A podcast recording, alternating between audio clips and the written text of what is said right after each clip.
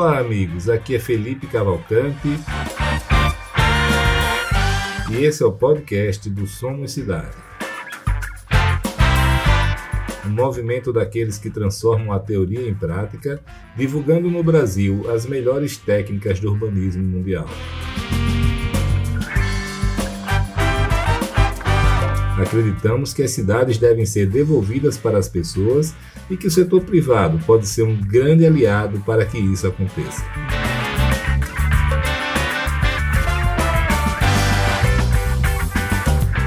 A grande diferença do movimento Somos Cidade para os diversos outros movimentos e iniciativas em favor das cidades é que as empresas participantes saem do campo das ideias e teorias para a prática, aplicando no mundo real as melhores técnicas do urbanismo mundial.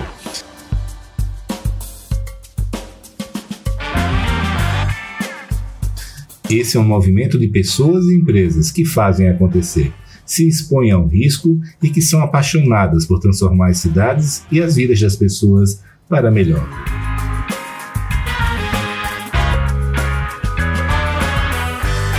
Ainda não somos tudo o que defendemos e queremos ser, mas estabelecer o objetivo e iniciar o caminho nos levará lá.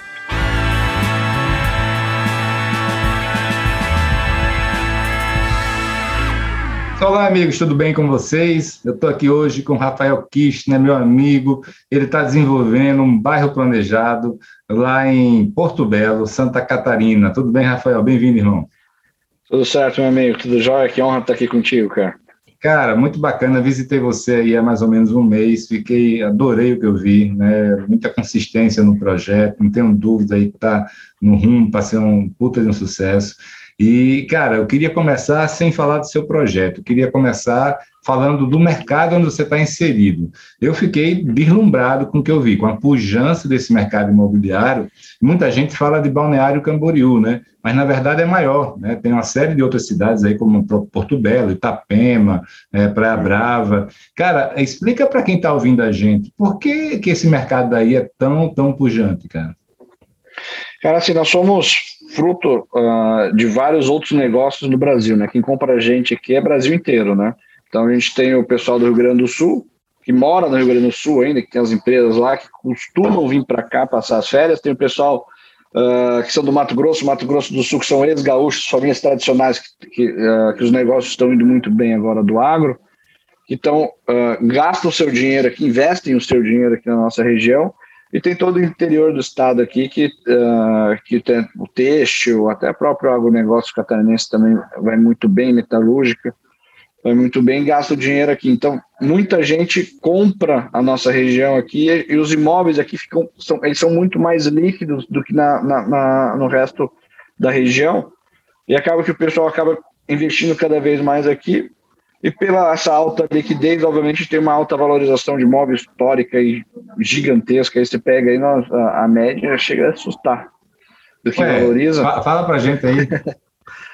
Cara, você vai pegar aí a média dos últimos 10 anos, uh, passa, uh, passa de 14% de valorização ao ano o imóvel. Então, uh, isso num bem não líquido, vamos, vamos dizer assim, num bem real, tá? Tô falando real, descontando a inflação. Jura? Então é algo, uh, é algo impressionante, né? Cara, e me diz uma coisa, assim, é, quem é o público que está fazendo isso? É mais investidor, é mais consumidor final, é misturado? No mercado primário, a gente tem uma grande influência de investidores, né? Ah, as pessoas acabam comprando para poupar o seu dinheiro aqui, fazendo o seu investimento, só que isso gira, né? Então acaba que normalmente o consumidor está comprando lá no mercado secundário desses investidores. A gente tem muito investidor que deixa isso como uma reserva de valor mesmo.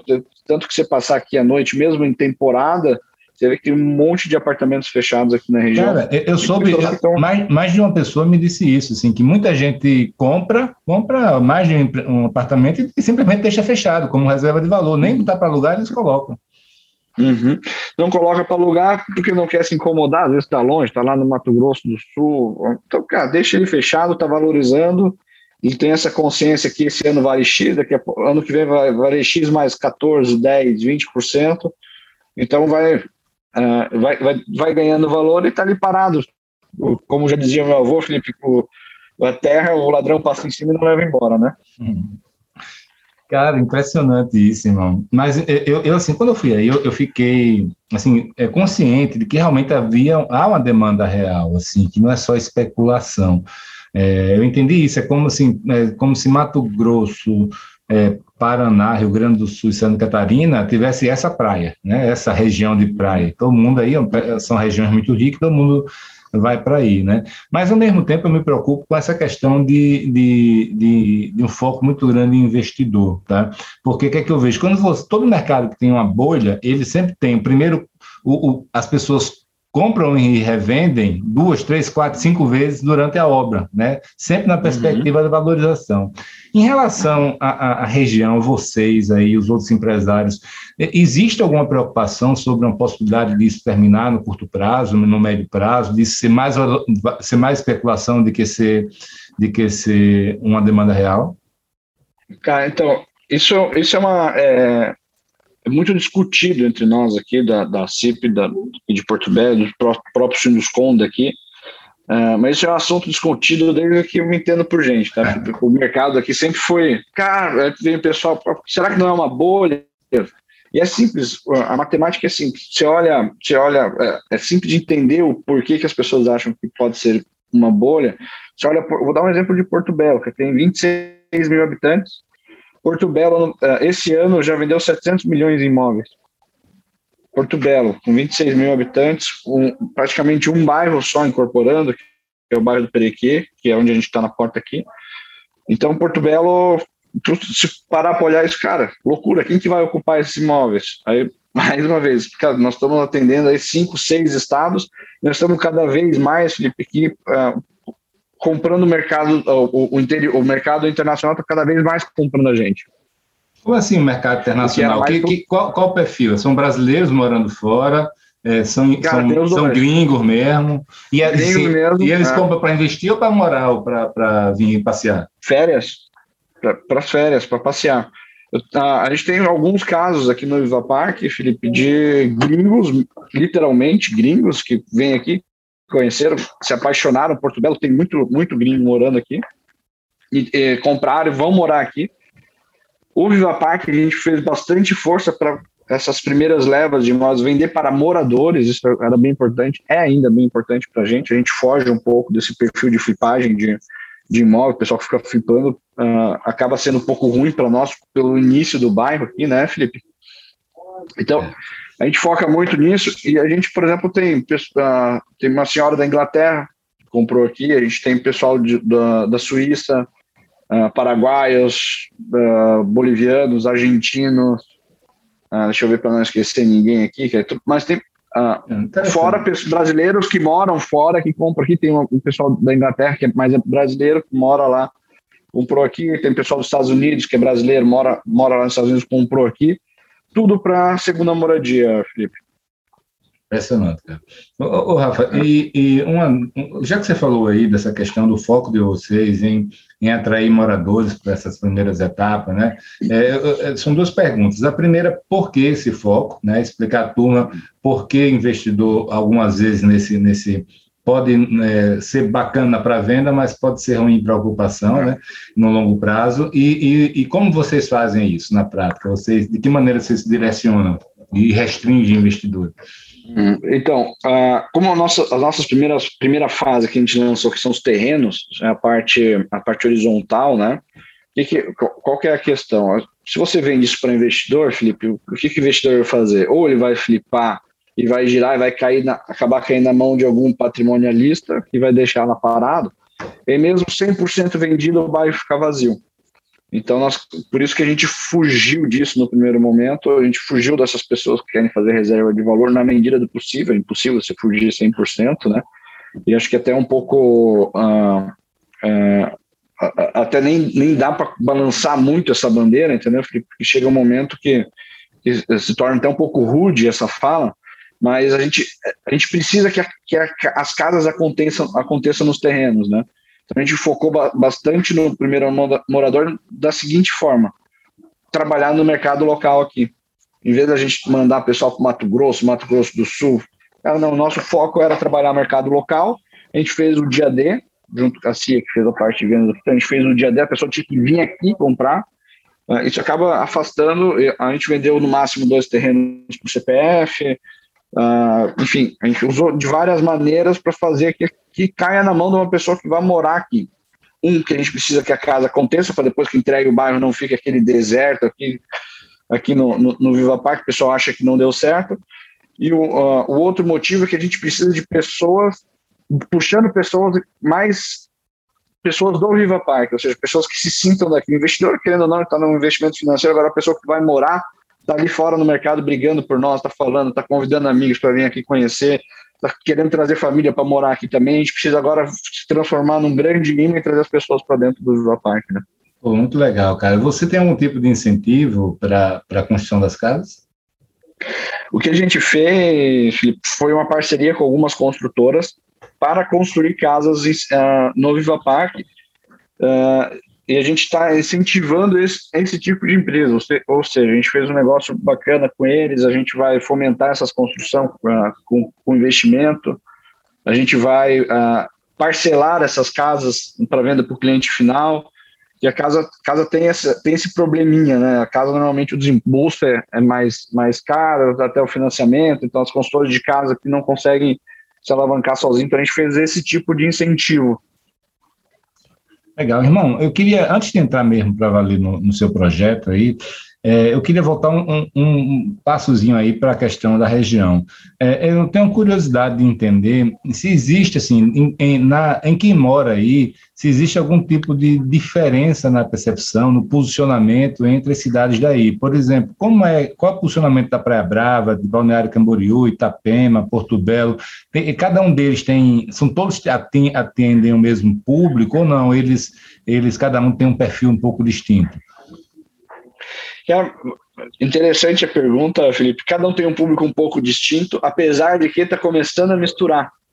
Se você olhasse alguns anos atrás, Itapema ficava com a rebarba de Balneário Camboriú, que sobrava lá, o pessoal chegava, não tinha dinheiro para comprar, e vinha comprar aqui em, em, Itapema, ou o imóvel de Balneário Camboriú, que tem um perfil de imóveis menor, não atendia a família dele, ele comprava com o mesmo dinheiro, com o mesmo ticket, um imóvel maior aqui, que atendia melhor a família dele, os mesmos tipos de serviço e. Nós estamos há, sei lá, 5, 10 minutos. E agora começou a misturar. Você pega hoje Itapema uh, e, e Balneário Camboriú tem um volume maior de apartamentos de ticket alto, mas Itapema agora tem. Uh, você tem apartamentos hoje em Itapema de 8 milhões uh, beira-mar. Tem apartamentos uh, em, em, em Balneário você tem de 20, né? Mas, então, mas começou a, a, a migrar e, e, hoje não é mais o que sobra. E sim, cara, eu prefiro Itapema, ou eu prefiro Bombinhas, ou eu prefiro uh, Balneário Camboriú, eu prefiro a Praia Brava, e começou, uh, porque antes era, era, era um imã muito grande para o Balneário e nós, ia na, nós íamos na, na onda disso, e hoje não é mais assim não, cara, hoje o, o cliente já vem para cá, eu gosto mais daquela região, já vem para essa região, Uh, a nossa região é um pouco mais família, vamos botar ali Porto Belo, Bombinhas, é o pessoal que curte mais a praia, passar o dia, um pouco mais família do que Balneário Camboriú, que é o pessoal que gosta mais da noite, mais da, da, da vida noturna, não só com balada, mas restaurantes também, né? Então, cada, a Praia Brava nem se fala, então a Praia Brava é mais, uh, mais agitada, é mais uma galera, a gente brinca aqui, a galera do o bicho grilo tá mais lá pra Praia Brava. agora começou a misturar, cara, essa pandemia deu uma baita de uma misturada, tá, tá até mais difícil de ler agora aqui, cara. Cara, e agora eu queria fazer, queria que você apresentasse para a turma, explicasse o que é o Viva Parque, tá? Assim, o, o explica para a gente aí é, o seu projeto, que depois eu queria tirar algumas dúvidas é, sobre ele. Uhum. Cara, o Viva Parque, ele é um bairro planejado, né? A gente, uh, localmente aqui, você teve aqui, você viu que a gente não chama dessa forma, por causa de alguma, algumas concorrências locais que acabaram estragando esse nome de bairro planejado. Mas ele é essencialmente um bairro planejado, onde a gente uh, vende a parte de terrenos e, e, lotes da parte horizontal e a parte uh, uh, verticalizada, os prédios, a gente incorpora com incorporadoras parceiras. Toda a parte comercial a gente, a gente fica, a gente não vende e trata isso como um, um grande open shopping, inclusive a gente chama de, de open shopping aqui, o mercado público, então a gente cuida dessa área comercial para garantir o alcability, garantir qualidade de comércio de vida das pessoas que estão aqui dentro. E a gente, para dentro do bairro, a gente traz os, os, âncoras, né, que a gente fala. O Viva Park é ancorado no, no seu principal, uh, é o, o, o, parque, nós temos 70 mil metros de parque aqui só na primeira fase, cada fase tem o seu, tem o seu parque. A gente trouxe uma escola de renome para cá, que é o Bom Jesus, então a gente vai trazendo as ancoragens e a gente vende por, só para o cliente final. Ou seja, a gente não vende os terrenos para incorporação, porque a gente acaba tem, a gente acabaria perdendo a mão dos produtos a serem lançados aqui dentro do bairro. Então a gente cuida do começo ao fim para que ele aconteça, né? Em todos os elos da cadeia imobiliária. Bacana. E, e me fala um pouquinho aí do tamanho da dimensão, cara, assim, porque eu fiquei impressionado, tem muita área para fazer ainda aí, né? Tem bastante. Essa, essa fase que se viu em obra aqui, ela, tá, ela tem 450 mil metros, num universo de 2 milhões de metros quadrados que a gente tem aqui, tá? Então, a gente, é, aqui a gente está, o Viva Parque Porto Belo vai recepcionar mais ou menos 20, 25 mil pessoas morando, né? Fora o pessoal que vai passar o dia aqui trabalhando, a gente tem alguns prédios escritórios, a gente tem a, a, a universidade que está aqui dentro também, que é uma universidade grande porte, para mais ou menos 5 mil alunos.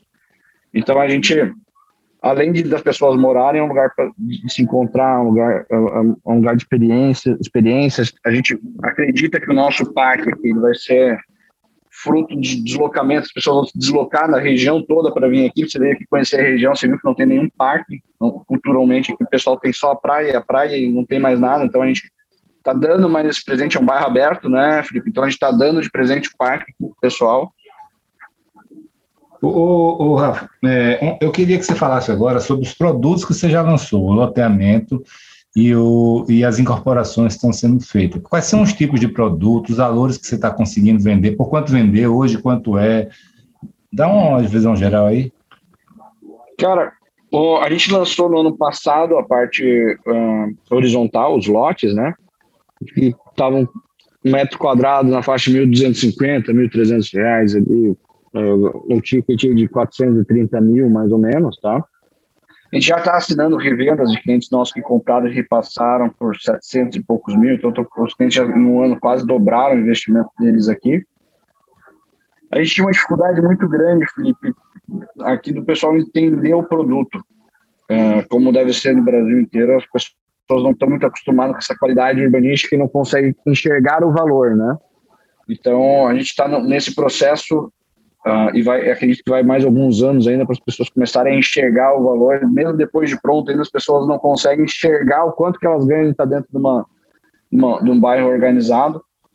Então, quando uh, a gente está uh, a gente tá apresentando agora mais dois prédios, que é o Vista Jardins e o, e o Vértice, né? O Vista, o Vista Jardins são apartamentos de 120 a 700 metros quadrados, um apartamento de um pouco mais alto, todos os apartamentos com pé direito duplo, 3 mil metros de área de lazer, apartamento de duas a quatro suítes, nosso, duas suítes aqui, Felipe, tem 120 metros quadrados, o living tem 6 metros de pé direito, ah, então são é, de frente para o parque, então são, são apartamentos que verdadeiras casas suspensas, não tem muita gente que chama de casas suspensas, mas esses são de verdade casas suspensas, de duas, três, quatro suítes, o vértice já é um prédio mais de centralidade, são prédio, é um prédio de, que vai de 30 metros a 100 e 130 metros quadrados, mais ou menos, o ticket menor, 3.500 metros de área de lazer também, tem offices no Vértice. Então, gente, o que a gente está fazendo? A gente está agora abrindo um leque de produtos para atender todo quanto é tipo de família, né? Para eles não escolherem, ah, você vai ter que se adaptar a morar nesse tipo de imóvel aqui para morar no Ivan Park. Não, você tem, tem todo quanto é tipo de imóvel. Você, você vocês estão tendo objeção do mercado a, a, ter apartamentos de tamanhos distintos no mesmo, no mesmo edifício? Pelo, pelo contrário, tá? Por exemplo, o, o, como, como é um bairro, a gente, a gente consegue demonstrar que a gente precisa ter tudo isso. A gente não tem a, a, o que a gente tem aqui são apartamentos maiores e menores, mas todos a gente leva a mesma linha de acabamento, o mesmo cuidado de planejamento, mesmo o, o, o cara que compra um apartamento de 4 milhões e um de o que compra um apartamento de 500 mil, ele vai estar tá morando num lugar que foi pensado igual, o acabamento é o mesmo, é, então a gente não baixa a qualidade, o que a gente, o que a gente muda é o tipo do imóvel. Então, aqui existe uma, um preconceito de duas suítes regional, aqui que ah, duas suítes é um apartamento de quem não tem grana. Quando na verdade uh, o nosso duas suítes aqui não é para um cara que não tem grana, o duas suítes aqui é para um cara que só precisa de duas suítes, mas ele vai ter uma sala legal, vai ter um prédio legal, ou um estudante vai precisa de um office para morar, não precisa de um apartamento três suítes, quatro suítes, só para ter uma estrutura legal. Então, o que, a gente tem é vários tickets de imóveis, sim, só que todos eles com a mesma qualidade, que vai mudar o tamanho você, e o jeito que você mora, você vai escolher conforme a tua necessidade, né? Cara, e você tocou na, num assunto aí que eu sempre discuto com todo mundo que desenvolve bairro planejado, né? É, primeiro é que o nome bairro planejado começa a ficar desgastado, porque vários loteamentos e condomínios fechados usam esse, esse termo indevidamente. E aí, quando você tem um bairro realmente planejado, fica difícil, né? Tanto que e a gente está até fazendo um manual da DIT de, de definindo o que é um bairro planejado. Né? E a ideia depois é ter uma certificação. Mas fora isso, você também tocou em outro ponto, que é a dificuldade do mercado, seja dos clientes ou dos próprios corretores, em perceber o valor de um bairro planejado, né, é, ainda na fase de lançamento. Tá? Que tipo de estratégia vocês usaram aí para tentar abrir a cabeça deles e fazer eles entenderem? A nossa região é um pouco mais complicada ainda, porque nós temos uma boa, entre aspas, né, uma boa qualidade regional aqui. O pessoal tem uma boa qualidade de vida aqui, né? Nós não estamos dentro de um grande centro, com um trânsito caótico, apesar do trânsito aqui tá bem ruim, mas as pessoas vêm para cá para ter uma, elas se mudam para nossa região para ter uma qualidade de vida melhor. E aí, é, para eles, isso que está aqui da, do lado de fora do Viva Park, eu vou chamar assim, para eles já é uma excelente qualidade de vida. Uh, então fica mais complicado ainda a gente chegar e falar assim, cara, vai ficar melhor se a gente fizer isso, isso, aquilo, porque o pessoal bate o olho e não consegue enxergar essa vida funcionando, né? Porque para eles funciona bem de, da outra forma, né?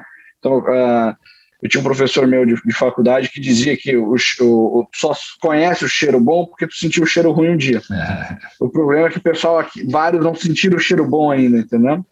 Então, essa é a maior dificuldade, mas o que, que a gente faz, cara? Treinamento, bicho. Treinamento, treinamento, marketing, uh, principalmente com a força de vendas, é o que eu mais. Uh, os corretores, para eles comprarem ideia, é, é, é, é difícil, porque o cliente chega aqui, eu quero comprar, e tem muita influência da praia aqui, né, Felipe? Então, ah, eu quero um frente mar, não importa para ele se tem calçada, se a fiação é subterrânea, eu quero um apartamento frente mar. E aí o cliente tem que chegar pro, o, o, desculpa, o corretor que chegar para o cliente e falar assim, não, eu tenho lá um bairro, vai ser assim, sabe? Então tem uma dificuldade gigantesca, ainda maior do que no resto do Brasil, por essa questão. O cliente já vem aqui pronto que ele quer comprar um apartamento frente, o mais próximo possível que o dinheiro dele der da praia, né? Só que ele acha que ele quer isso, ele não sentiu o cheiro bom ainda, né? Essa, eu estou me lembrando agora de uma, de uma, ação que o Fabiano fez lá no Parque Una, né? Ele, tá, ele lançou uns empreendimentos em Santa Catarina e, e, agora em Uberlândia vai lançar, e ele encheu um avião, fretou um avião e levou os corretores para conhecer o Parque Una. Foi fantástico, uhum. porque isso substituiu uhum é, horas, horas e dias de qualquer fala que ele fizesse, né? Porque ah, realmente os caras virem logo. Cara, é, uhum. e, e, outra coisa, outra questão interessante aí, bem diferente que vocês fizeram, né? Vocês fizeram essa, essa, o loteamento aberto. Não só o bairro é aberto, porque muita gente faz um bairro planejado aberto, porque senão não seria bairro, né? Mas ele faz um, um loteamento ou condomínio fechado de lotes, né, para dar, para porque o mercado pede isso. No seu caso, vocês fizeram diferente, né? Fizeram um loteamento aberto e investiram bastante em, em, em segurança. Explica aí para a turma o que, é que vocês fizeram e qual foi o resultado disso. Isso prejudicou vocês? Assim, a nós temos uma região aqui bem segura comparado com o resto do Brasil, se dá para chamar de seguro, mas a nossa região não é uma, uma região traumatizada com, com insegurança, como o Rio de Janeiro, por exemplo, né? E nós temos aqui na região vários condomínios fechados que patinaram bastante para dar certo por um simples motivo. O nosso cliente aqui, Felipe, ele gosta de chegar no imóvel dele, na casa dele, na casa de praia, estacionar o carro dele e fazer tudo a pé. O walkability aqui para nós é, é, muito importante. E, e, e, na minha opinião, é por isso que vários condomínios deram errado. O pessoal não tem walkability aqui, não consegue fazer nada andando, precisa do carro para tudo nos condomínios, né? E a gente resolveu investir nesse outro, nesse outro lado. Nosso cliente, se você olhar o nosso mercado aqui, o cliente compra muito essa facilidade de caminhar na padaria, você conseguir caminhando, comprar, sei lá, no açougue, enfim, você faz a sua vida toda a pé, você tira o seu carro depois para voltar para sua casa ou quando você vai para o trabalho, se você morar longe. A maioria ainda prefere ir andando. Então, por isso que a gente resolveu fazer aberto, Felipe. A gente queria comércio, a gente queria investir nesse alcability, a gente queria que o nosso, a gente quer que o nosso cliente vá a pé para a padaria, vá a pé para o açougue. E quando você é, bota o muro, não importa o, o quão perto seja esse muro da centralidade, o cara vai pegar o carro e vai, vai vir na centralidade. Você acaba afastando isso, né? Essa, essa foi a nossa intenção. E, e como é, como é que. Tá aí, e, e como é, explique aquela questão do, da, da segurança eletrônica, da, da, qual foram os, as ferramentas que vocês usaram para também dar um senso de, de segurança maior para as pessoas? É, o grande culpado disso, Felipe, se, se dá para chamar assim, foi o Jaime Lerner, tá? O Jaime, ele, uh, ele, quando a gente falou em segurança, sendo bem honesto, a gente queria sim fazer um condomínio fechado uh, na região aqui. E o Jaime olhou para nós e falou assim, cara, ah, os meninos da Vocan, como ele chama aqui, eu e meus sócios, os meninos, os meninos da Vocan, vocês têm que entender um negócio. Quanto maior o muro, maior é a arma do bandido. Se, se não te pegar lá dentro, ele vai te pegar aqui fora. Então não vai mudar nada você ter um muro ali. Muito pelo contrário. O, o, o, o, item número um de segurança que você tem falado são as pessoas. Você tem que ter pessoas, pessoas o tempo todo, pessoas diferentes, frases bem, bem, fa, bem famosas aí no, do novo urbanismo, né? Mas quando você coloca o um muro, as pessoas que estão fora começam a não gostar de quem está lá dentro, porque, pô, o cara está separado aqui. É no que, que ele é diferente de mim? Por que, que ele está lá dentro, eu estou aqui fora? E outra coisa, depois que o ladrão ou o bandido passa para dentro do muro, o que, que vai ajudar aquela pessoa lá? Porque ninguém mais está vendo o que está acontecendo. Então, nosso master plan é muito bem pensado. E o número um de segurança não é nem toda a tecnologia que você viu, e sim o master plan pensado para as pessoas circularem aqui dentro. Quando eu falo que as pessoas, a gente quer que as pessoas venham a pé para a padaria, porque no caminho ele está fazendo, entre aspas, a segurança, aquela cidade, a segurança da cidade interior, você conhece, Felipe, que é a velhinha na janela? É mais ou menos uhum. esse, esse, tipo, esse é o número um do, de segurança. Claro que com tudo isso, a gente também investiu no sistema de segurança, uh, posso até chamar de pioneiro na área residencial, a gente está investindo bem pesado, parcerias bem bacanas internacionais aqui na parte de inteligência, por exemplo, aqui se acontecer algum problema aqui dentro, Felipe, o pessoal de segurança fecha o bairro inteiro em três segundos, os bullets que saem do chão. Então a gente tem vários itens de segurança e tecnologia, mas eu posso te falar, te garantir uma coisa, o principal são as pessoas, cara. E é, essas pessoas são, são chamados, os chamados olhos na rua, né? Não sei se quem está é, ouvindo a gente está é, é entendendo isso, mas é, basicamente é o seguinte, pessoal, a gente nasceu com aquele conceito que o bairro o, o, seguro era um empreendimento, condomínio que tinha muro, mas nada mais distante da realidade. Né? Como o Rafael falou, se você tem uma velhinha sentada na calçada, você tem um restaurante aberto com mesinha lá, tem lojas, pessoas circulando, ali você não vai ser assaltado, tá? Isso aí eu lhe garanto. Né? Então, eu mesmo nos meus empreendimentos que exigem algum tipo de separação, Rafael, eu não boto, eu, eu não coloco muro, eu boto uma tela, uma grade, alguma coisa assim, né? Porque no mínimo você está vendo, quem está dentro está tá vendo quem está do lado de fora. O muro, ao contrário, é, encobre o cara. Viu? Mas é aí você, você falou aí já umas duas ou três vezes de walkability, né? Então, walkability, para quem não fala inglês, é, é, é caminhabilidade, né? Assim, é o quanto um local é, é amigável ao pedestre. Nunca me esqueço, cara, numa missão técnica que a gente fez para a Flórida, onde a gente ficou num empreendimento em Coconut Grove, que era fantástico. Tinha tudo que o walkability, eh, tudo era caminhável, tudo a gente fazia a pé, fabuloso, né? E a gente saiu de lá para ir para um na, em outra região da Flórida, onde a gente ficou na beira de um hotel, numa estrada, tá? Então a gente simplesmente ficou ilhado, a gente não conseguia ir lanchar, fazer nada se não fosse de carro. E aí foi, não teve nenhuma aula maior do que essa na prática para os empresários, que eles viram realmente que era um local com walkability e outro sem walkability, né? Então, pô, ali convenceu todo mundo da, da, da, importância disso, né? Mas, dito isso, que foi a minha experiência, e, e, eu lembrei disso porque a gente passou o resto da viagem, muitos meses depois, brincando, tudo era walkability que a gente falava. É, você, fala para a gente aqui, como é que você pegou esse conceito, transpôs e aplicou aí, para tornar amigável? O que é que torna, por exemplo, o Viva Parque amigável para os pedestres? É, número um, a, a calçada, né?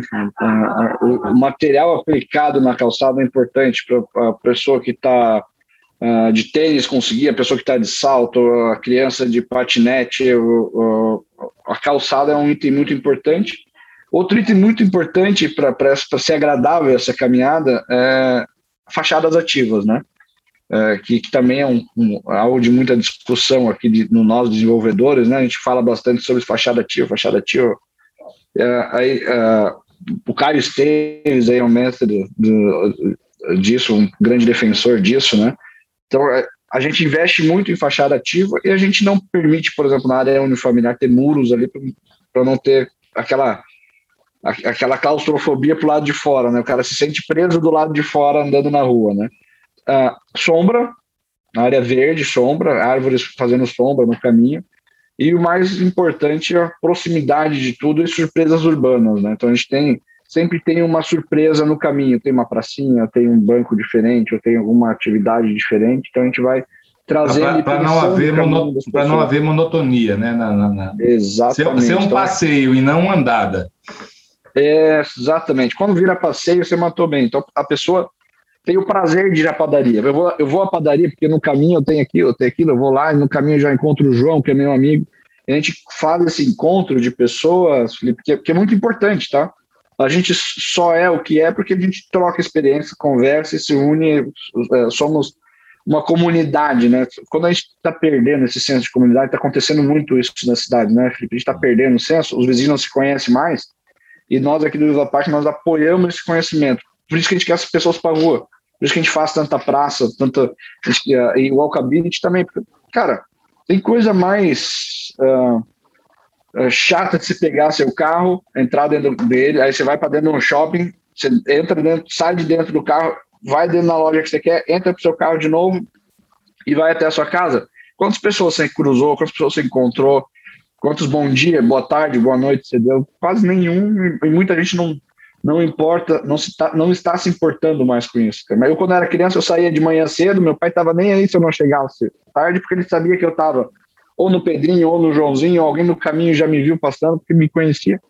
E agora isso aqui se perdeu aqui. Então, muito do Viva Parque é o resgate disso, e por isso que a gente investe tanto em um alcabide, que a gente quer as pessoas na rua mesmo, a gente quer que as pessoas saiam de casa para a gente ter segurança, para a gente ter o senso de comunidade, as pessoas se encontrarem. E desses, desse, dessa, desses encontros é o que é a DIT, Felipe. Por que, que a gente se encontra? Por que, que a gente vai? Porque a gente quer ter boas ideias. A gente conversando ali, não é que a gente está roubando uma ideia do outro, e sim surgem ideias nessa troca de experiência nossa. Então é isso que a gente precisa fazer para as comunidades começarem a evoluir, né? Show de bola, cara. Agora me diz uma coisa, e a percepção, a reação do, de corretores e clientes a isso? Quando você fala de fachada ativa, né, que para quem está nos ouvindo e não conhece o termo, é, são, são térreos com lojas, com serviço, né, é, para evitar aqueles térreos com pilotis ou, ou, ou, vazios ou com fachadas cegas. É, então, quando você fala disso, por exemplo, é, as pessoas recebem bem, elas percebem valor ou não? É, gente não consegue nem entender Cara, para muita gente, a fachada ativa é aquelas lojas comerciais que tem embaixo e é só aquilo ali, né? A gente leva um pouco mais a sério a fachada ativa. A gente, uh, onde não tem comércio, a gente leva apartamento até o térreo, literalmente. A gente leva apartamento para ter janelas ali. E a gente não tem, por exemplo, aquela fachada que é o comércio, aí em cima cinco andares de garagem, depois o apartamento. Não, nossa fachada é ativa de verdade, ela é ativa até embaixo. A partir do terceiro andar, ninguém mais cuida da rua. Não, não adianta falar, ah, não, tem alguém cuidando. Você perde essa sensação. E que a segurança é a sensação, né? Tem que se sentir seguro e o bandido tem que se sentir inseguro e fazer para cometer o delito, né? Então, quando a gente leva essa fachada, a gente tem duas, duas vantagens. Uma é a segurança e outra a, a, a, a, segurança e a gente ter o desenvolvimento desse comércio, Felipe, que aí os corretores conseguem começar a enxergar. E o que, que a gente fala? Pensa essa fachada, tipo esse, essa área comercial, pega um bairro, a gente usou, usa bastante meia praia, por exemplo, aqui. Pega meia praia e coloca sob gestão de um shopping, de uma empresa de shopping, para gerir o mix desse comércio. O que, que vai acontecer? Ah, não, vai melhorar muito, porque vai ser melhor de andar, vai ter uma caminhabilidade mais bacana. Isso é o Viva Park. Então, a fachada ativa é um item, uma, um argumento de venda fantástico aqui para nós, tá, Felipe? Você percebeu isso mesmo? Assim, as pessoas, as pessoas valorizam isso. Valorizam. Valorizam até uh, quando a fachada ativa não só comercial, as, as residências, Felipe, a gente explicando essa, essa questão para as pessoas, é o que não, eles não, as, elas não conseguem enxergar sozinhos, mas explicando que a, a, partir do momento que você tem janela, não, não precisa ter ninguém morando ali. Mas só tu ter uma janela, o cara fica assim, putz, acho que Será não... que alguém vai me olhar ali, né? É, será que eu picho aqui essa parede? Será que não tem ninguém me olhando aqui do lado? Então, um, um dos exemplos que a gente usa é sempre Buenos Aires, não sei se uh, você já foi lá, Buenos Aires tem aquele Porto Madeiro do lado ali, né? As Isso. pessoas se mudaram do centro para o Porto Madeiro e o centro virou escritório e hotel, só tem escritório e hotel. Chega às seis horas da tarde, cara, mesmo com fachada ativa, chega às seis horas, a galera do, dos escritórios vão para as casas, fica vazio, é o lugar mais perigoso de Buenos Aires. Então a fachada, esse mix de produto, essa você tem que ter essa frase do Lerner ter gente, gente o tempo todo gente diferente no lugar, isso é muito importante. Você não consegue fazer isso sem fachada ativa, sem descer os apartamentos até o, até o chão. Uh, vamos esconder as garagens, a gente dá muito valor hoje para o carro. Ele é um item importantíssimo. Nós vamos, vamos, o Brasil vai demorar muito para se livrar disso. A gente foi lá para, teve uma viagem da DIT lá para para Inglaterra. Pô, me fugiu o nome do bairro agora, acho que é Barba. Barba Barbacan, alguma coisa assim. Barbacan, é. é, é e você vê lá, os caras têm 5 mil vagas e usam mil e poucas, porque o pessoal já está se livrando dos carros lá, o transporte público funciona muito bem, que é uma realidade bem longe nossa, que vai demorar um pouco para isso acontecer. A gente precisa do carro, só sempre posicionar o lugar certo que ele está. Ele não pode atrapalhar a vida das pessoas, né? Muito legal. Cara, você também mencionou várias vezes aí Jaime Lerner, né? É, fala aí, cara, que, quais, como foi essa convivência com ele, é, com o escritório dele, quais foram os principais aprendizados? E, por exemplo, é, você já falou que, que da fachada ativa, do, do, que ele falou sobre segurança, né? Sobre as pessoas serem é, mais importantes na segurança, mas teve algo mais, por exemplo, vocês chegaram lá com uma visão e depois da convivência com ele é, mudaram de ideia? Muito, Felipe. Cara, o, o, time do Lerner lá é o grande responsável pelo desenvolvimento do nosso conceito aqui, cara. Ah, claro que tudo você tem que tropicalizar e trazer para a realidade da região, eles entendem muito disso também, tá? Eles, eles têm essa, essa, essa, essa esse know-how, vamos chamar assim. Só que quando, quando a gente começou lá atrás, a nossa cabeça era, cara, vamos fazer um empreendimento diferente, muito bem feito. Era isso que a gente queria fazer. Só que para nós o, o, conceito de segurança é como é para muita gente. Bota, tu bota um muro aí de 5 metros, quero ver que entra uma cerca elétrica lá em cima. Isso, isso é segurança, mas não é. Então ele, ele mudou muito isso na nossa cabeça, cara. E sendo bem sincero, o master plan o conceito foi construído de uma forma, cara, que a gente botou agora sobre certificação LEED, sem mudar nada, nós fizemos 95 pontos no LEED Community. Então, para quem, quem conhece, quem não sabe, 95 pontos a gente vai ter certificado em Platinum agora. Nos próximos meses aqui a gente tá, vai ganhar o selo, estamos em certificação. Mas o bacana é que a gente não fez para isso, entendeu? Foi, foi, foi, realmente uma certificação. A gente não construiu, ah, se a gente fizer isso, a gente ganha tantos pontos. Ah, então vamos mudar isso aí no projeto. Não foi, ah, tá, foi tá. pensando na qualidade de vida das pessoas, pensando no projeto, depois vamos, submetemos para certificação sem mudar. A gente fez 95 pontos que é bacana, vai ser a primeira comunidade do Brasil, Platinum. Vai estar entre cinco comunidades no mundo, né? Platinum, né? Manhattan é uma delas, por curiosidade. É, Manhattan é selo Platinum. E o mais legal é que nós vamos ser a primeira comunidade Greenfield Platinum do mundo. Então, então entendi. Primeira comunidade Greenfield. Greenfield, tá. Platinum do mundo. A primeira que saiu do, do zero. Então, que legal. Cara. Cara, é, foi bacana. Isso só veio por causa da, desse olhar do, do time do Lerner. Agora... Muitos outros profissionais também, claro que a gente tem bastantes outros arquitetos envolvidos aqui, mas o que deu o primeiro estalo foi o time do Lerner, o próprio Lerner aqui. Ô, cara, agora, antes eu queria fazer algumas perguntas ainda sobre o Lerner, mas é, fala exatamente o que é o, o LEED é, para as pessoas que estão ouvindo para a gente, certificação. Cara, o Green Build Council é um, é um, é um, é um grupo, vamos dizer assim, uma, uma entidade que, que, que certifica construções e, e, outras, outras atividades, né? Então, o LEED é um, é um selo, antigamente falava bastante dos ISO e tudo mais, né? Hoje ainda se fala, né? Mas para nós aqui da construção civil, o LEED uh, da, do GBC é mais, é, é, vamos dizer, é mais relevante, porque ele certifica o nosso produto, a qualidade é mais o Rafa que está aqui dizendo que, que tem o walkability. Pô, tem o lead lá, pô, tem, tem o walkability, tem qualidade de vida. Então, é, uh, o que, que a gente a está usando para que isso aqui, Felipe? Não é para marketing, a gente não está não tá usando isso para marketing, e sim para ter uma segunda sanchela em cima dos nossos projetos. Então, vou te dar um exemplo simples, Felipe. No Vista Jardins, a gente a, a gente está tá certificando também, que é o nosso uh, prédio lá de 120 a, a 700 metros quadrados. No Vista, a gente vai ter o, o, o selo Wellness do LEED, né? O que, que, isso quer dizer? Que a gente vai ter qualidade de ar, que a gente vai ter qualidade térmica, uh, vários outros tipos de qualidade. Para que, que isso serve? Para ter mais uma pessoa, mais, uma, mais um órgão uh, auditando isso, a qualidade do nosso projeto. Porque o, o cliente ainda, Felipe, ele não está pagando a mais para quem tem, tem selo. Então a gente usa isso de outra forma. A gente, claro que a gente expõe que a gente tem selo, né? Mas a gente usa isso, beleza os projetistas estão seguindo mesmo todas as normas de qualidade? Ah, estão, estão seguindo, está aqui. Uh, uh, uh, a norma, estamos seguindo a norma e estamos seguindo a norma do lead, beleza, tem qualidade, então é um produto que se encaixa para nós Vocam. E tem algumas coisas assim que a gente não dá tanto valor aqui, mas na Europa eles dão muito valor. Ah, bom, 95% das doenças respiratórias, Felipe, são por conta do meio, não são genéticas, no meio onde você vive. Então, o meio é muito importante. E o Viva Parque, então, a gente está levando esse selo dessa qualidade, vai ter na sua casa, o bairro é certificado, a escola é certificado, o lugar que você vai tomar o cafezinho também é certificado. Não com olhar só ambiental, também ambiental, mas com olhar de qualidade de vida das pessoas que vão estar morando aqui a longo prazo, isso vai ter muito valor. Mas, como eu falei, as pessoas ainda não conseguem enxergar isso, porque elas não têm uma, um exemplo próximo disso acontecendo, né? Perfeito. É difícil elas é, entenderem mesmo na prática.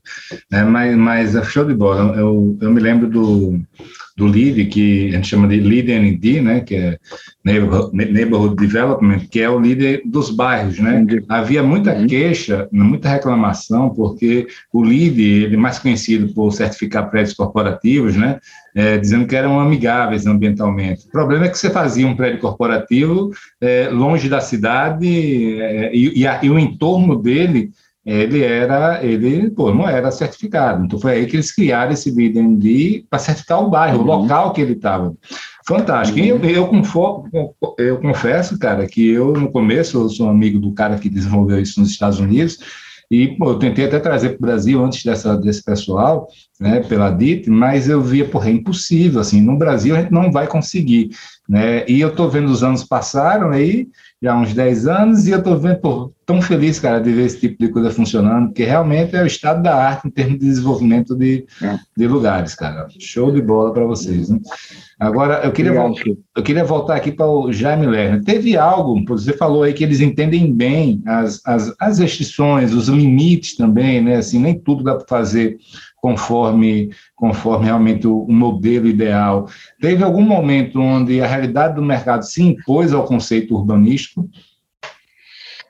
Cara, aqui a gente tem uma cultura, você conheceu agora, Felipe, eu, eu brinco que a gente tem a cultura do paliteiro.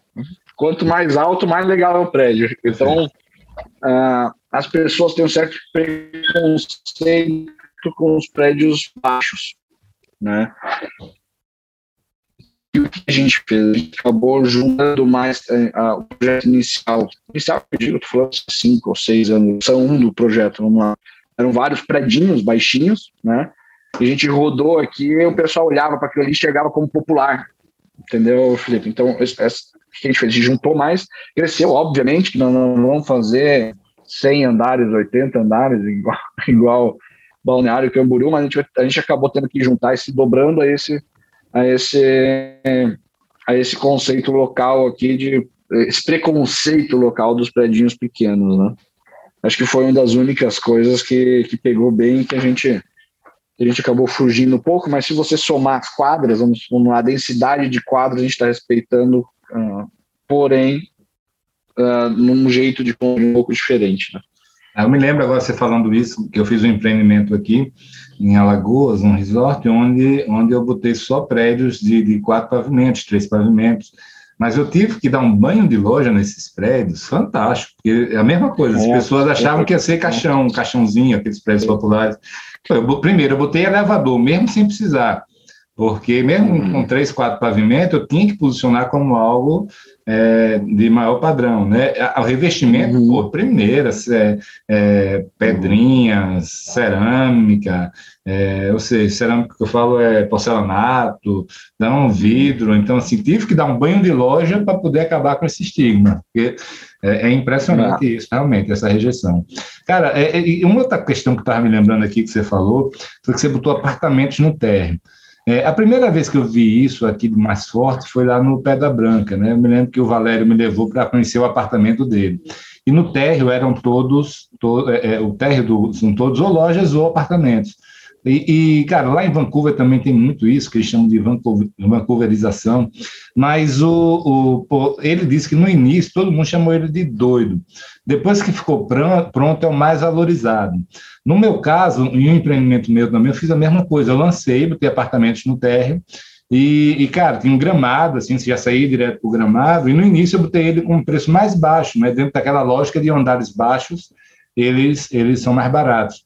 E, cara, para minha surpresa na época, também, se fazem 10 anos, é, cara, foi o que mais vendeu, todo mundo amou, é o que mais revendido, preço mais alto. É, no caso de vocês, seguiu essa mesma lógica ou no início o pessoal ainda desconfiou?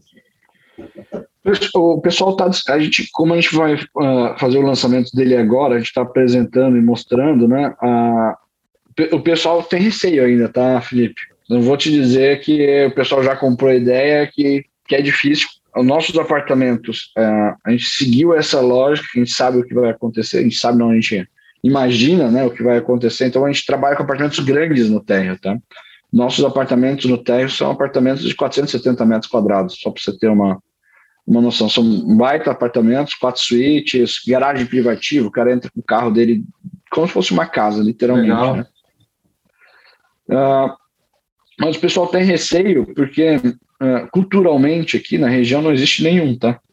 Então é uma região que lança aí 4, 5 mil, uma região lança bem mais, a região se botar balneário junto dessa, desse número, lança 10 mil apartamentos ano e nenhum garden, nenhum apartamento terra, nenhum jardim, o jardino, né, que a gente chama de vários, vários nomes diferentes aí Brasil afora.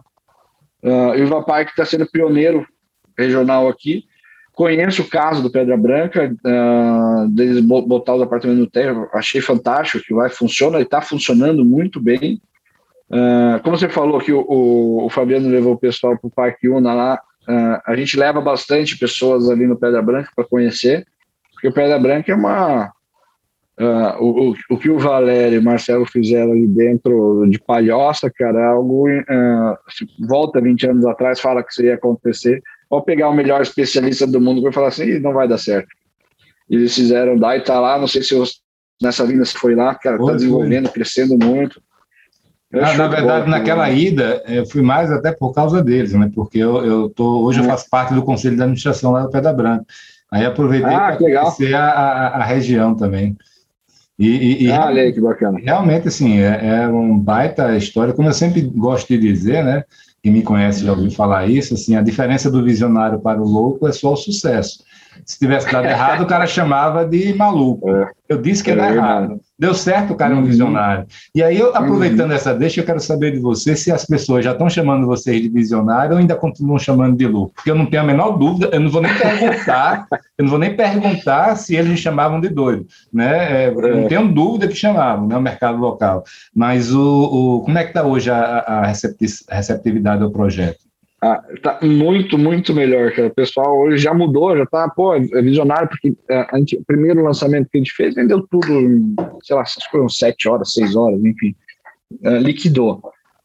Uh, mas lá atrás, como você falou, Felipe, a nossa região aqui, ela tem um, eles acham na cabeça do, do mercado local aqui, quanto mais perto da praia, mais caro. E isso ficou é, está carimbado aqui na região. Mais perto da praia vai aumentando é, o valor. Em todo o Brasil, né? É, então, quando a gente pegou o bairro aqui, você conheceu, ele é muito bem localizado, ele está na esquina da região aqui, ele está no meio de tudo. Nós estamos uma hora e vinte do PIB, uh, de 70% do PIB catarinense, de carro, né? Então, quando a gente posicionou aqui, disse, cara, não é só praia, ninguém vive de praia. Uh, você vai para a praia todo dia? Não, mas o seu filho vai para a escola, você tem que ir no mercado, você tem várias outras facilidades que você precisa ter, muito mais importantes que a, a própria praia. E mesmo que você, seja uma coisa muito importante para você a praia, você não vai na praia todos os dias, ah, na mesma praia. Toda vez que você vai na praia, você não vai sempre na mesma. Isso está mudando aqui, aqui no Brasil e no mundo, né? Então, uh, hoje em dia, o pessoal já começou a entender um pouco mais e enxergou o que a gente enxergou lá atrás. Que não, não precisa ser praia para ter valor. As pessoas não buscam só praia na nossa região, elas buscam qualidade de vida, elas buscam uh, ter o que fazer, uh, opções de, de, entretenimento. Isso que falta muito, a gente está investindo bastante, investindo pesado nisso. Então, uh, hoje o pessoal entendendo um pouco mais isso, pararam, pararam um pouco de chamar a gente de louco. Mas tem muita gente no mercado local ainda que fala assim, ah, tá louco, quem que vai morar lá? Quem que vai comprar um apartamento eu, de 6 milhões fiz, de reais lá? Eu fiz um empreendimento aqui, um resort com residencial, segunda residência, né?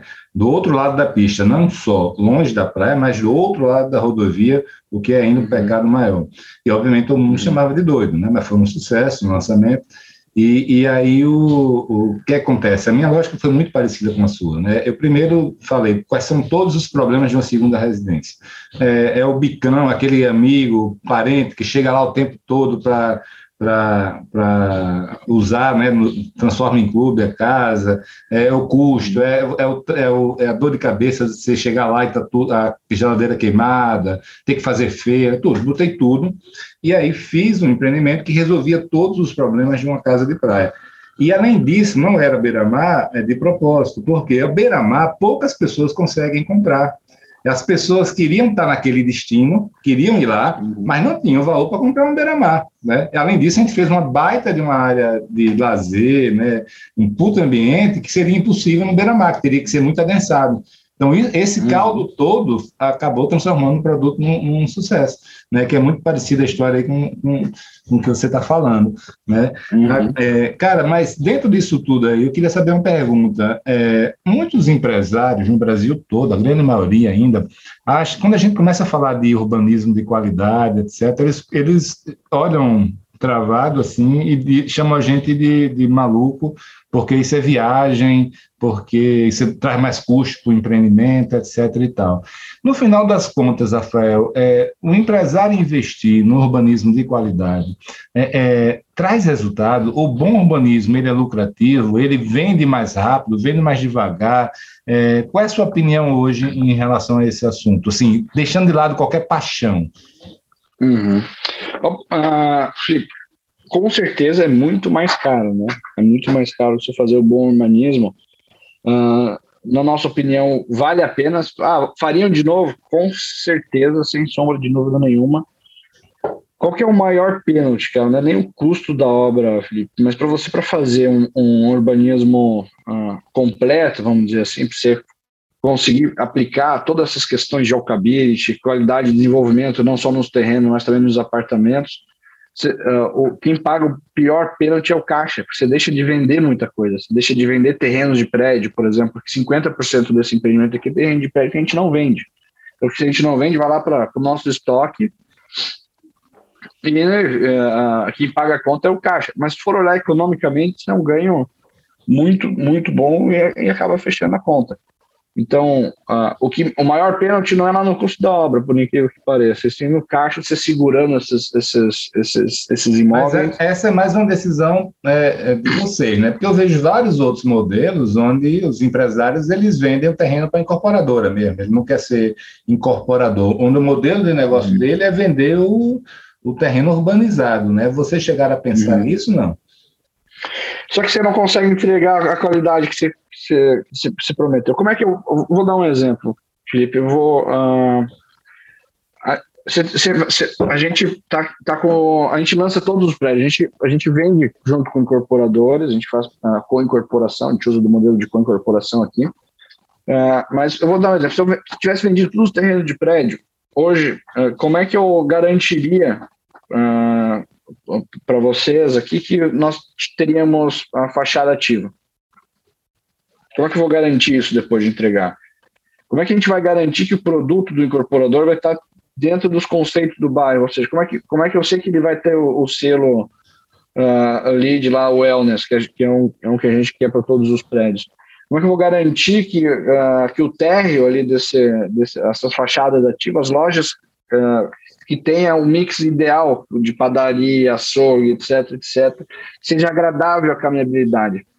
Então, uh, na minha opinião, na nossa opinião aqui, se você quer uh, fazer um desenvolvimento planejado de verdade, cara, não tem como simplesmente vender os prédios para incorporadoras, porque, cara, depois que você vendeu, meu amigo, Uh, pode até botar uma restrição que você tem que fazer isso, uh, cara, mas o direito de propriedade, o direito de propriedade, no final da, das contas, vai fazer o que é melhor para ele. Quando a gente pensa no prédio, a gente não pensa o que é melhor para aquele prédio, a gente está pensando na comunidade, no bairro, e só a gente vai ter esse olhar como desenvolvedor. O incorporador não consegue ter esse olhar, não. Ele é, ele olha dentro daquelas quatro linhas dele lá e pau pega o que dá para fazer lá dentro e é um negócio dele, tá certo ele, tem que fazer mesmo. Né? Perfeito. Perfeito. Irmão, e me diz uma coisa, você falou de ancoragem, de universidade, do, do, do MOL, né, da, da escola, mas e a parte de gastronomia? Como é que entra nisso? O que é que vocês estão pensando em termos de gastronomia? Porque, da minha experiência, é talvez a coisa que mais atrai pessoas para um empreendimento. É. A gente tem mercado público aqui, aqui em Porto Belo, né?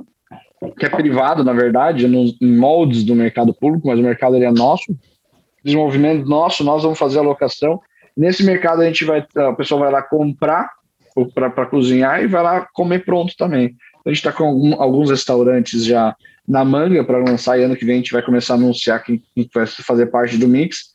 De frente para o nosso lago aqui, vão ter mais, sei lá, seis, sete restaurantes já que já estão organizados, vamos dizer assim, pré-acertados para estar tá aqui com a gente. Então, a gente está pensando seriamente nessa parte de gastronomia, como você está certo, é um dos principais âncoras para trazer movimento. Né? As pessoas se deslocam para comer, né? Perfeito, por aí. Cara, estamos chegando no fim aqui. Eu queria perguntar a você é, o que, é que você faria diferente? é, é, isso é, é, legal, que eu sempre brinco, que agora a gente é engenheiro de obra pronta, né? Você olha assim, puta, isso aqui devia ter feito diferente. Isso sempre tem, né? Eu não sei se é só nós aqui, mas Todo você mundo. desenvolve bastante, que é, caraca, essa parede podia ter feito dessa forma, ou virada para lá, isso aqui virado para cá. Ah, eu acho que hoje, se a gente ah, for fazer diferente, é que o, nosso diferente, como está em desenvolvimento, a gente não entregou, eu penso, eu já. Tá, já, já, faz aí, no né? próximo. Né? já faz no próximo, mas. Ah, hoje talvez a gente teria lançado menos uh, unidades horizontais. A gente teria, uh, teria verticalizado um pouquinho mais. Olhando para Porto Belo, a gente comprou primeiro uma área e foi adquirindo as outras. Então, uh, tem, tem vários detalhes que a gente poderia ter feito melhor, mas não é poderia ter feito melhor, foi comprado depois, então a gente adaptou para que isso aconteça da melhor forma, que seria melhor se naquela região ali não tivesse casas, assim, prédios, mas também não é nada que nada que vai mudar a qualidade de vida das pessoas ali, muito pelo contrário, acho que elas vão ter boa.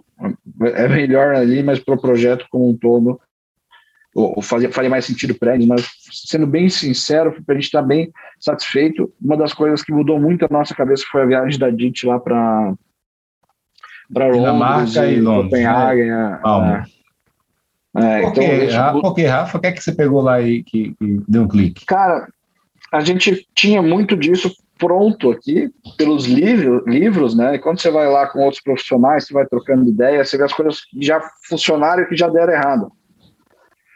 Então você pega que, ah, pô, vamos fazer o lugar mais bonito investir um monte na infraestrutura e tal, mas, cara, se tu não guardar um pouquinho ali para investir no software, nas pessoas que vão estar ali usando, na atividade que está ali, que é o nosso mix, não, não guardar uma verba lá para ajudar o sorveteiro tá ali todo dia, por exemplo, tipo de sorvete bacana, para subsidiar esse tipo de, alguns tipos de eventos, ou não adianta você fazer a coisa mais bonita do mundo que não funciona, só o hardware não funciona, então você precisa do software, do hardware, acho que foi uma lição uh, primordial, porque a gente tinha um hardware muito bacana quando a gente foi para lá, nosso hardware era perfeito. Eu pensei, pô, mas quem que vai usar isso aí? Como é que nós vamos fazer isso aqui funcionar? Não, nós precisamos de um software. Então, é uma maneira de falar, né? O software, né? A gente precisa dos eventinhos, a gente precisa. Então, isso mudou bastante nosso jeito de ver, principalmente na Inglaterra. Você ia num lugar lá, uh, uh, Greenwich, lá no. O que tem Greenwich? Tem, cara, tem um gramadão lá, que os caras organizam os eventos, que lá é legal pra caramba. E um apartamento lá dentro a 40 mil reais o metro quadrado, véio. 40 mil libras o metro quadrado. Por quê? Porque, cara, tem um gramado lá. O que é um gramado? Não é nada, né? Claro que tem uma conjuntura, não é só isso, né, Felipe? Mas. Então, uh, isso abriu bastante a nossa cabeça. quando a gente foi para lá que, cara, vamos, vamos investir no software aqui, porque só o hardware as pessoas não compram, não funciona só o hardware, né? Legal, cara. E, e só para terminar agora, última pergunta, e antes dela eu queria só dizer o seguinte, cara, eu amei essa, esse bate-papo contigo, Foi, foi, fabuloso mesmo, cara, assim, primeiro, assim, o, o, orgulho, assim, de ver as coisas saindo do papel com esse nível de qualidade, o, o a felicidade de ver é, você falando com tanta propriedade, né, sobre esses assuntos que há cinco ou dez anos atrás, cara, ninguém falava, ninguém conhecia, todo mundo desconfiava. Então, não tenho a menor dúvida, só reforçou a minha impressão original em relação ao projeto de vocês, né, da consistência. Estou muito feliz mesmo, cara. E, e, e aí, em função disso tudo, e voltando um pouco àquela pergunta ali é, do que faria diferente, né? Você, você falou, ah, já estou aplicando na, nas próximas fases. Mas eu estou me lembrando, por exemplo, do, do, do, caso do Pedra Branca. O Pedra Branca ele tomou a decisão de pô, aproveitar a experiência dele para fazer novos empreendimentos em, em Santa Catarina. Então, ele tem vários Pedra Brancas em andamento em Santa Catarina. Estou lembrando do Fabiano, do Parque Una, que tem vários Parque Unas em São José dos Campos, em Uberlândia, em Aracaju. E vocês, cara, vocês aprenderam para caramba isso aí, óbvio que ainda continuam aprendendo, mas as maiores dores estão ficando para trás.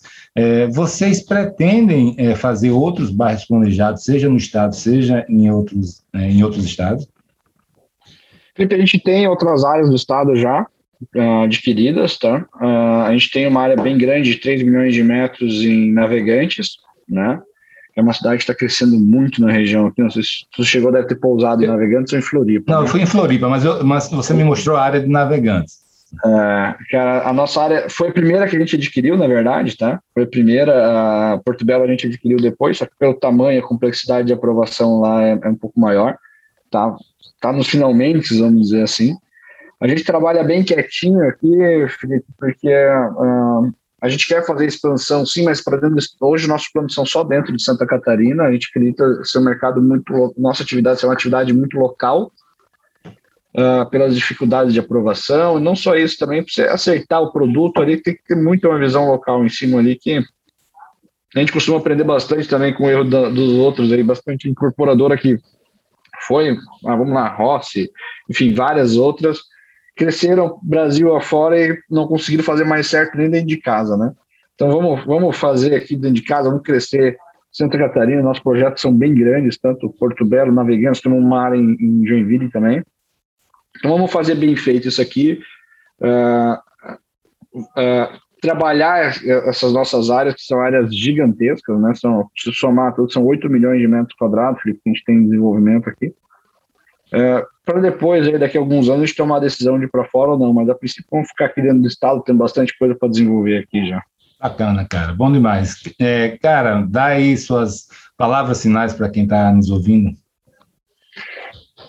Eu acho que uh, dá bastante trabalho isso que a gente faz, né, né, Felipe? Acho que a gente vai ser sempre chamado de doido, porque não, uh, visionário, como gostei bastante do que você gosto bastante na né, primeira vez que escuto você falar isso mas uh, precisa ter um pouco de loucura. Só que quando a gente fala em desenvolvimento imobiliário, o erro custa muito caro. Então, o que, que a gente tem que medir? A gente tem que saber medir a loucura com a, a razão, olhar bastante para os números.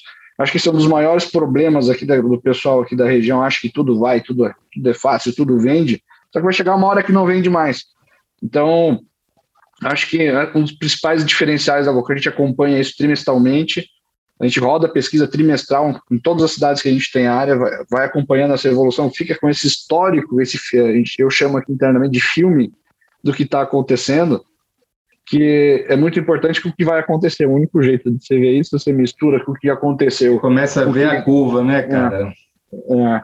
Então, você pega historicamente, eu acho que nós desenvolvedores temos que prestar ainda mais atenção nisso, cara, porque o nosso mercado é assim, né, é, Felipe? Historicamente, se olhar, são vários booms e quedas, booms e quedas. E o nosso ciclo como desenvolvedor imobiliário é longo. Você não, você não faz. O Viva Park é um desenvolvimento imobiliário de 15 anos, cara. O que, que acontece em 15 anos no nosso Brasil?